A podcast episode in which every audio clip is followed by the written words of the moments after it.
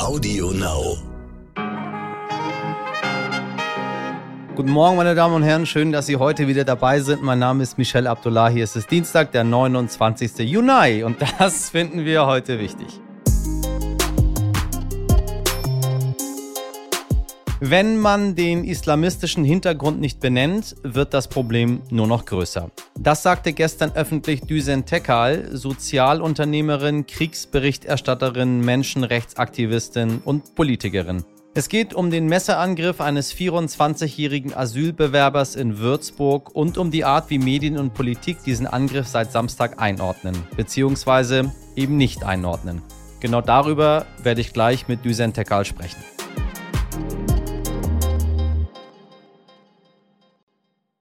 Ja, meine Damen und Herren, auch vier Tage nach der Messerattacke in Würzburg, bei der drei Menschen starben und sieben verletzt worden sind, geht es weiter um die Frage, wie gehen wir mit einer mutmaßlich islamistisch motivierten Gewalttat um und wie mit dem Täter. Bereits am Tag der Tat war bekannt geworden, dass der mutmaßliche Mörder Abderrahman J. seinen Angriff als Dschihad bezeichnet hatte. Trotzdem twitterte Regierungssprecher Steffen Seibert, die entsetzliche Tat habe sich gegen jede Menschlichkeit und jede Religion gerichtet. In der Tagesschau wurde zwar erwähnt, dass die Behörden islamistische Einstellungen des Täters prüfen würden, jedoch nicht, dass es sich beim sichergestellten Schriftmaterial mit Hassbotschaften um islamistischen Hass handelte. Und die Süddeutsche Zeitung hat gestern getitelt Schwierige Suche nach Tatmotiv. Es gebe keine überzeugenden Beweise für Islamismus. Stattdessen spreche einiges für eine psychische Vorbelastung. Ist das die gebotene Vorsicht, die wir bei mutmaßlich islamistisch geprägten Straftaten brauchen, oder sind Politik und Medien übervorsichtig und spielen damit am Ende nur den Rechtsextremen in die Karten? Ich habe Düsen Tekal angerufen, nicht nur, weil sie sich öffentlich so deutlich zu dem Thema positioniert hat, sondern auch, weil Düsen Gründerin der Bildungsinitiative German Dream ist, für die PolitikerInnen, Prominente und auch weniger bekannte Menschen vor Schulklassen von ihrem Lebenslauf erzählen und Jugendliche so inspirieren sollen. Sprich, sie weiß sehr genau, wie bedeutend und folgenschwer das richtige Narrativ sein kann, in beide Richtungen. Düsen, ich grüße dich. Hallo. Also, ich muss einmal, ich muss einmal korrekt zitieren. Also heute Vormittag sagte Bayerns Innenminister Joachim Herrmann im ZDF Morgenmagazin, dass die genauen Motive des mutmaßlichen Täters von Würzburg weiterhin unklar seien. Die Frage, ob er zusätzlich zu einer psychischen Erkrankung auch als Terrorist einzustufen sei, als auch ob seine islamistischen Ausrufe während der Tat von Bedeutung seien, sei derzeit noch unklar. Tagesschau.de und andere Medien zitierten genau diesen Beitrag von Herrn Herrmann. Ist das die gebotene Vorsicht, die wir heute brauchen bei äh, islamistisch motivierten Taten, dass wir das äh, schon so doll an, äh, gar nicht anfassen wollen, weil man nicht weiß, wie sich das danach entwickelt? Ich glaube und hoffe bei jeglicher Form von ähm, Terrorakten, ob die islamistisch äh, begründet sind oder eben rechtsextremistisch. Aber ich finde in der Tat, dass wir mit beidem gleich umgehen müssen. Und wenn wir das nicht tun, habe ich schon das Gefühl, dass diejenigen Oberwasser gewinnen, vor denen wir oft auch uns fürchten. Und ich glaube schon, dass wir Gefahr laufen, wenn wir im vorauseilenden Gehorsam gewisse Dinge, äh, wichtige Informationen weglassen, um keine Ressentiments, Feindbilder und Ausländerfeindlichkeit zu bedienen, dass wir genau das Gegenteil tatsächlich damit erreichen. Und trotzdem ist es so, dass es äh, wichtig ist, im Konjunktiv zu sprechen, solange wir nicht wissen, was tatsächlich passiert ist. Ja. Und ich finde, dass das aktuelle Beispiel auch zeigt, wie schwierig das ist, auch ähm, nachzuweisen, ähm, ob dieser Terrorakt islamistisch begründet ist oder nicht. Es gibt Indizien, die darauf hindeuten. Also beispielsweise hat er bei seiner Behandlung im Krankenhaus soll er ausgesagt haben, dass das sein persönlicher Beitrag zum Dschihad gewesen sei. Mehrere Zeugen, im Übrigen auch Krankenhausmitarbeiter, die mich persönlich angeschrieben haben, haben gesagt, dass er immer wieder auch Allah Akbar und diesen Dschihad sozusagen ausgerufen hat, auch als er sozusagen eingeliefert worden ist. Und ähm, mittlerweile spricht man auch von Vermutungen, dass der Täter als Kind für die islamistische Al-Shaab-Miliz in Somalia gekämpft haben soll, also als Kindersoldat rekrutiert worden ist. Ich sage das deswegen so konkret und so deutlich, weil wir uns hier weder in Populismus äh, üben dürfen noch in Ideologien, sondern weil wir im Grunde genommen entmischen müssen. Und heutzutage zu entmischen ist hochkompliziert. Das habe ich jetzt auch am Wochenende gemerkt. Ich habe äh, dazu getwittert. Ich habe einen Tweet abgesetzt, indem ich gesagt habe, wir sollen und dürfen darüber reden, äh, wenn er, wenn er Allah Akbar gerufen hat, wenn er Somalier ist, wenn er diesen subsidiären Schutz hatte oder abgelehnt war, das war damals noch nicht klar. Und auf der anderen Seite sollten wir aber auch davon reden, dass diejenigen, die ihr Leben aufs Spiel gesetzt haben, auch einen Fluchthintergrund haben. Richtig, ja. Ich habe mir tatsächlich äh, darüber noch nie Gedanken gemacht gehabt. Du hast mich da zum Nachdenken gebracht. Erst dachte ich mir, was für ein Quatsch. Warum? Warum wollen wir das sagen? Dieses, äh, so, das ist, dann hat er, dann ist er halt Islamist so und dann und während ich das schon so sagte, dachte ich mir so, nee, sie hat absolut recht mit dem, was sie sagt. Warum sollen wir das nicht direkt am Anfang des Ganzen? So hieß der, das hat er gemacht, hat Allahu Akbar gerufen, ist ein Islamist, aller Voraussicht nach, Punkt. Mhm. So. Aber was passiert danach? Habe ich mir dann auch die Gedanken gemacht, weißt du? Genau. Was passiert bei Twitter, ja, was ja. passiert? Aber du sagst ja, who cares? Das ist, ja. so ist es. Und wir dürfen den anderen keine Macht lassen. Für, erzähl mal ein bisschen was dazu. Genau, ich, ich sage nicht äh, sozusagen who cares, sondern ich sage, wir müssen die Fakten benennen, egal wer der Absender ist und wer der Täter ist. Ob das ein auch hochton deutscher Rechtsextremist ist, der Menschen umbringt in Hanau, ja, äh, wie wir es erlebt haben, oder ob das sozusagen islamistisch äh, motivierte Taten sind. Und die Angst, die wir haben, die ist ja auch berechtigt. Wenn du dir die Kommentare unter diesem Tweet von mir durchlesen würdest, ja. würde dich das in deiner Befürchtung bestätigen, dass dann natürlich äh, auch ganz viele Menschen dabei sind, die sagen, wusste ich's doch, wieso haben wir die 2015 aufgenommen? Die sind alle gleich. Ja. Und genau das wollte ich, indem ich gesagt habe, dass diejenigen, die sich in den Weg gestellt haben und auch Fluchthintergrund haben, genau das wollte ich mit diesem Zusatz verhindern. Ja. Das heißt, hate, haters gonna hate, so oder so. Ja. Und wir haben die bösen Zwillinge. Wir haben diese engagierte Mehrheit, die nur darauf wartet, diese Taten für sich zu instrumentalisieren. Und ich sage, wir müssen denen das Wasser abgreifen. Mir, mir muss die AfD nicht erklären, was der äh, gemacht hat oder wer er war oder wo er herkommt. Das können wir selber sagen, ja? Richtig. Ähm, aber wir gehen über die düstere Zustandsbeschreibung hinaus. Wir bedienen nicht die Feindbilder, weil wir damit arbeiten, sondern wir sagen, wenn das islamistisch motiviert war, dann müssen wir den nachgehen, äh, um auch die richtigen Konsequenzen walten zu lassen. Und es ist Tatsache, dass wir in einer pluralisierten Gesellschaft, die wir mittlerweile in Deutschland sind, unterschiedliche Herausforderungen haben, mit denen wir zu kämpfen haben. Das ist der Rassismus, das ist der Antisemitismus und es ist auch der Islamismus. Und ich sehe bei keinem sozusagen eine Gewichtung und Unterschied, was zu relativieren, sondern, und das ist doch ganz wichtig, natürlich sind die Millionen Muslime, die in unserem Land leben, die sind doch am meisten davon betroffen. Und die, äh, sage ich mal, äh, die Tatsache, dass vielen Muslimen die Herzen nicht zufliegen, dass aus vielen Muslimen Islamisten gemacht werden, auch was das Bild der Zuwanderer in der Öffentlichkeit angeht. Denn immer dann, wenn äh, Muslime sozusagen benannt werden, dann ist das im äh, Zusammenhang mit Intensivstraftätern, mit Terrorismus, aber selten mit was Positivem. Ja. Natürlich äh, sind da auch Ängste im Raum. Und trotzdem sage ich, damit auch die anderen, die Mehrheitsgesellschaft, ein Moslem von einem Islamisten unterscheiden kann, und wir beide wissen, dass das zwei völlig unterschiedliche Sachen sind, ja. müssen wir ganz genau reingehen in diese Analyse. Und deswegen äh, glaube ich auch, dass dieser Tweet tatsächlich einen Nerv getroffen hat. Denn dir und mir ist klar, dass die Mehrheit der Menschen mit Zuwanderungsgeschichte diese Tat oder die überwiegende äh, genauso verurteilt wie auch Autoren-Deutsche, dass wir genauso viel Angst haben äh, vor diesem Terror wie alle anderen auch. Aber scheinbar gibt es dort äh, sozusagen äh, auch noch einen Aufklärungsbedarf oder einen Sensibilisierungsbedarf, wo wir auf der einen Seite eine große Verantwortung haben als Journalisten. Aber ich glaube nicht, dass unsere Aufgabe als Journalisten auch ist, aus Angst sozusagen vor ja, dem, dem fa falschen ja, Beifall äh, Informationen, die wichtig sind, äh, wegzulassen. Ich finde das, äh, ich, möchte es echt nochmal sagen, ich habe mir darüber noch nie Gedanken gemacht und ich finde das unglaublich stark. Ich werde das jetzt, äh, ich werde nochmal einfach nochmal noch mal viel weiter drüber nachdenken, weil äh, es kommt ja auch immer dann sofort hinterher, ja, aber nicht alle Migranten sind so. Wo ich denke, also selbstverständlich sind nicht alle Migranten so. Wenn alle Migranten so wären, dann wären ja 25 Prozent der deutschen Bevölkerung wären ja Terroristen, die ja permanent, wir werden ja in, in einem Kriegszustand hier leben. Ich sage sowas gar nicht mehr dazu, Ich, weißt mhm. du, was mhm. ich meine? Ich sag, mhm. das ist, mhm. also der, der, dieser Mensch spricht für niemanden, außer für sich selber mhm. und für seine wirren Gedanken. Auch dieses, ähm, vielleicht war er geistig verwirrt, wo ich mir denke, so, aber entschuldige bitte, jemand, der solche Taten begeht, also so, so, so, so ganz normal im Kopf kann er wahrscheinlich nicht sein. So. Du, da bin ich ganz bei dir. Und wir sind jetzt hier mal zwei gute Vorbilder gerade, ne? Also Sie sehen uns ja nicht, liebe HörerInnen, ne? Aber äh, ich sehe, Düsen, Düsen hat äh, sehr dunkle Haare.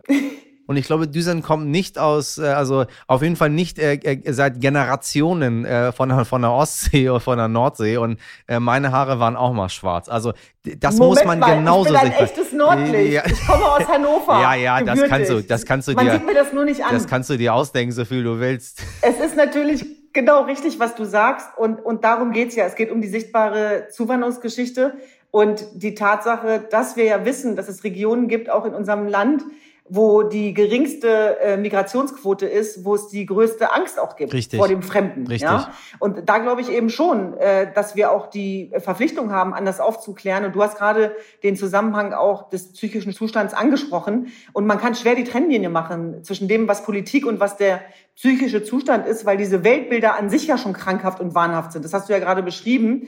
Und wenn Rechtsextreme Terror begehen oder Islamisten, dann liegt dem Ganzen ja schon ein pathologisches Weltbild zugrunde. Und ähm, da glaube ich, sind wir auch mit neuen Herausforderungen konfrontiert, ähm, auch aufgrund der Tatsache, dass wir pluralisiert sind mittlerweile gesellschaftlich, religiös, ethnisch, kulturell. Und das ist im Übrigen auch genau der Versuch von German Dream, dass ich im Vorfeld als Redakteurin, als Journalistin, ich bin ja in RTL gewechselt, ehemaliges, immer gelernt habe, eine gute Geschichte ist keine Geschichte, sondern als Journalisten arbeiten wir wie Anwälte. Wir gehen erst rein, wenn ein Problem da ist und dann legen wir den Finger in die Wunde. Und ich war für RTL für die Migrationsthemen zuständig und ich habe immer gesagt, wir brauchen auch noch ein Positivbeispiel. Ja. Und mein Redaktionsleiter war nicht immer begeistert. Er meinte, das machen wir doch sonst auch nicht. Ja, also warum jetzt wieder bei den Migrationsthemen? Und da habe ich gesagt, dass ich glaube, dass die Vorurteile da einfach größer ausgeprägt sind, dass es da mehr Aufklärung bedarf und dass es wichtig ist, wenn ich über einen Ehrenmord äh, in einer jesidischen Familie berichte oder bei Zwangsheirat bei Muslimen, dass ich auch gleichzeitig zeige, dass nicht alle gleich Richtig. sind. Wir wissen, dass nicht alle gleich sind. Und ich glaube trotzdem, dass wir immer noch ganz viel Aufklärungsarbeit leisten müssen. Und German Dream ist im Grunde genommen nicht nur der Versuch, sondern glücklicherweise auch das Gelingen, von positiven Geschichten von Menschen mit und im Übrigen auch ohne Zuwanderungsgeschichte und von Geschichten, die erzählenswert sind und von Aufsteigergeschichten. Und äh, das sind nicht nur Geschichten über Uwe Schein und Özlem Tüdej, sondern auch über die unbesungenen Alltagshelden. Und es geht im Grunde genommen darum, wer das Mikro in der Hand hat in unserer Gesellschaft. Also auch das ist ja im weitesten Sinne eine Frage von Rassismus. Da geht es ja auch um Macht und um Ohnmacht und wer das Mikro hat. Richtig. Welche Geschichten erzählen wir in diesem Land? Wie erzählen wir diese Geschichten? Und welche Geschichten bleiben unsichtbar, wenn du an unsere Elterngeneration denkst, der, der Gastarbeiter? Die sind nämlich unerzählt geblieben, bis wir dann dran waren und man uns plötzlich zugehört hat. Aber die erste Generation, die sollte sich unterordnen. Da ging es darum, dass man äh, nicht auffällt. Und da hat man im Grunde genommen alles dafür getan, damit man irgendwie durchkam. Und das hat sich natürlich verändert. Und die Art und Weise, dass jetzt gestritten wird, wie jetzt gestritten wird, ist ein super Zeichen dafür, dass wir ja diversifiziert sind, dass wir ankommen, dass wir um die gleichen Plätze und Jobs äh, ringen. Aber ich sage immer wieder, dass wir erkennen müssen, dass der Kuchen nicht kleiner, sondern größer wird, ja, mit, mit dieser Vielfalt. Und das ist letztlich auch genau das, was wir mit German Dream ganz konkret machen. Ähm, dass wir ähm, die Geschichten erzählen, also auch die Alltagsgeschichten in die Schulen gehen und dass wir versuchen, aus dieser Opferexistenz und Täterexistenz auch rauszukommen. Und jetzt geht's hier nicht darum, das finde ich nochmal ganz wichtig, irgendwas zu relativieren, sondern ich finde, dass dieses Beispiel aus Würzburg, auch wenn es noch nicht hinreichend erforscht ist, aber vieles deutet darauf hin, und wir hatten ja auch schon andere Beispiele in der Vergangenheit, zeigt, dass Deutschland als Insel der Seligen so nicht mehr existiert. Also das hat die Pandemie gezeigt. Das zeigt die Digitalisierung, das zeigt der Psychokrieg der Digitalisierung und das zeigen auch Aspekte wie den islamistischen Terrorismus und auch der Rassismus, der mittlerweile ein weltweites Problem ist. Das sind keine Probleme mehr, die in Irak und in Syrien ja regional konzentriert sind. Das ist dezentral der Terrorismus. Das merken wir auch daran, dass die ganzen Foreign Fighters, die sich dem IS angeschlossen haben, wir haben ja immer Angst gehabt, dass wir den Terror exportieren, ähm, äh, importieren, aber wir haben ihn ja exportiert. Das haben sich ja teilweise. Wir haben ihn exportiert letztendlich. Von hier haben sich Menschen gemeldet und so. Ja, es haben sich Menschen auf den Weg gemacht dorthin, aus, aus Europa, aus Deutschland. Diese Täter, die sind zurückgekommen nach Europa. Die laufen frei rum, wenn es uns nicht gelingt, die hinter Schloss und Riegel zu bringen. Und deswegen ist es wichtig, auch Konzepte zu entwickeln, auch in den Sicherheitsbehörden wohlgemerkt, ja, dass wir den Tätern habhaft werden und dass wir den Menschen, und jetzt komme ich nochmal zum German Dream, die sich ein neues Leben aufbauen wollen, die geflohen sind genau vor diesen Terroristen, vor den Bomben, vor den Waffenlieferungen, allem, was dazugehört, ja. Also wenn wir von Fluchtursachen sprechen, dass wir den Menschen auch die Möglichkeiten geben, denn ich sage es nochmal, du und ich, wir sind beides Kinder aus diesen Regionen, und jetzt stell dir mal vor, wir wären hier nicht zur Welt gekommen, hätten hier nicht unseren Weg machen können. Wir müssen doch nicht ernsthaft darüber reden, was für ein Reichtum das ist, abgesehen davon, dass dieses Land uns braucht, also auch demografisch bedingt. Und ähm, die Tatsache, dass in jeder deutschen Großstadt mittlerweile jeder dritte Zuwanderungsgeschichte hat, sollte uns darin bestärken, dass sich die Frage der Werteverhandlung nicht über die Religion und die Nationalität und die Herkunft verhandelt, sondern dass es eine Wertefrage ist. Wo wollen wir hin und woher kommen wir? Und das ist sozusagen, da ist German Dream eine Antwort von vielen. Und das ist das, womit wir uns ähm, im Grunde genommen tagtäglich auch auseinandersetzen. Es geht um Geschichten erzählen, es geht um das Storytelling, es geht um Narrative und es geht darum, Räume zu schaffen, als Deutschland der Chancen losgelöst von dieser dichotomen äh, Weltsicht von Schwarz und Weiß, Gut und Böse. Meine Damen und Herren, Sie sehen, wenn man das Fass aufmacht, äh, das endet überhaupt gar nicht. Ich glaube, Düsen und ich sollten mal einen, weiß ich nicht, einen gemeinsamen Podcast vielleicht mal machen, wo wir noch intensiver darüber reden. Zwei Sachen äh, seien hier korrekterweise richtig gestellt, weil sonst droht zu Hause mir richtig Ärger. Wir Iraner sind nicht als Gastarbeiter gekommen, wir sind direkt Stimmt. als Ausländer gekommen und sind auch als Ausländer geblieben und sind bis heute immer noch ein Stück weit Ausländer. Und ihr lieber Michel Abdullahi ist natürlich ganz brav in Teheran geboren und nicht in Deutschland. Da sehen Sie mal, wie gut Düsen integriert ist, weil sie davon ausgeht, dass sämtliche Schwarzköpfe seit acht Generationen in Hannover leben. Dem ist aber nicht so. Düsen, wir sprechen nochmal. Ich danke dir ganz herzlich. Sehr gerne. Alles Liebe. Ciao. Wünsche ich dir auch.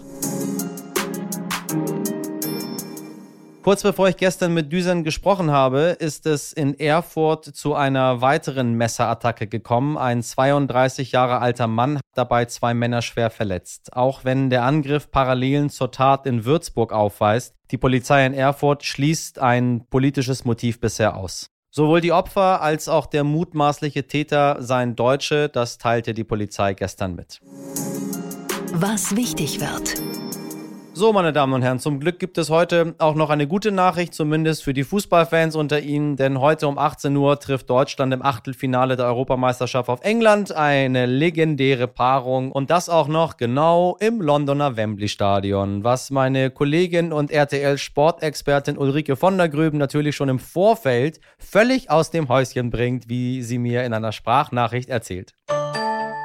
Das aller, aller, allerwichtigste für mich heute ist natürlich das Spiel, der Fußballklassiker schlechthin. Deutschland gegen England und das auch noch im Wembley Stadion. Das ist was zum Dahinschmelzen für alle Fußballfans.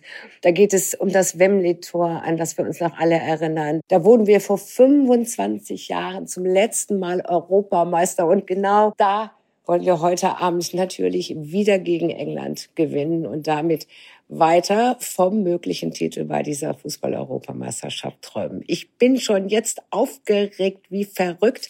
Das wird jede Stunde schlimmer. Ich werde das Spiel tatsächlich nicht mit Freunden im Biergarten gucken oder sonst irgendwo, sondern ich muss auch noch moderieren. Das heißt, quasi in der Halbzeitpause sitze ich unten im Studio und wir moderieren vor uns hin und ich bin dann ganz hektisch und warte auf die zweite Halbzeit, die ich natürlich dann im Kreise der Kollegen hier bei RTL gucken werde kann nur allen sagen, es wird großartig, egal wie es ausgeht. Ich tippe trotzdem 2-0 für Deutschland. Und bevor wir am Ende der Folge sind, möchte ich noch einen Aufruf starten. In den Gesprächen, die ich mit vielen Menschen führe, merke ich, wie sehr Corona und insbesondere die Delta-Variante viele von uns weiter beschäftigen. Gestern hatte ich den Virologen Martin Stürmer zu Gast. Wir bleiben aber natürlich weiter an Delta dran. Denn mir ist wichtig, dass Sie bei diesem Thema, meine Damen und Herren, gut und wissenschaftlich seriös informiert sind. Deshalb, wenn Sie persönlich eine Frage zur Delta-Variante umtreibt, beispielsweise zur Infektiosität oder zu den Impfungen oder was auch immer, schreiben Sie mir eine E-Mail. Die Adresse lautet wie immer heute wichtig at stern.de. Wir werden Ihre Fragen im Laufe dieser Woche mit einem unserer Expertinnen besprechen. So, und das war's wirklich für heute. Mich können Sie, wenn Sie mögen, morgen wieder hören bei Audio Now und überall, wo es Podcasts gibt. Ich wünsche Ihnen einen guten Tag und machen Sie was draus. Bis morgen, Ihr Michel Abdullahi.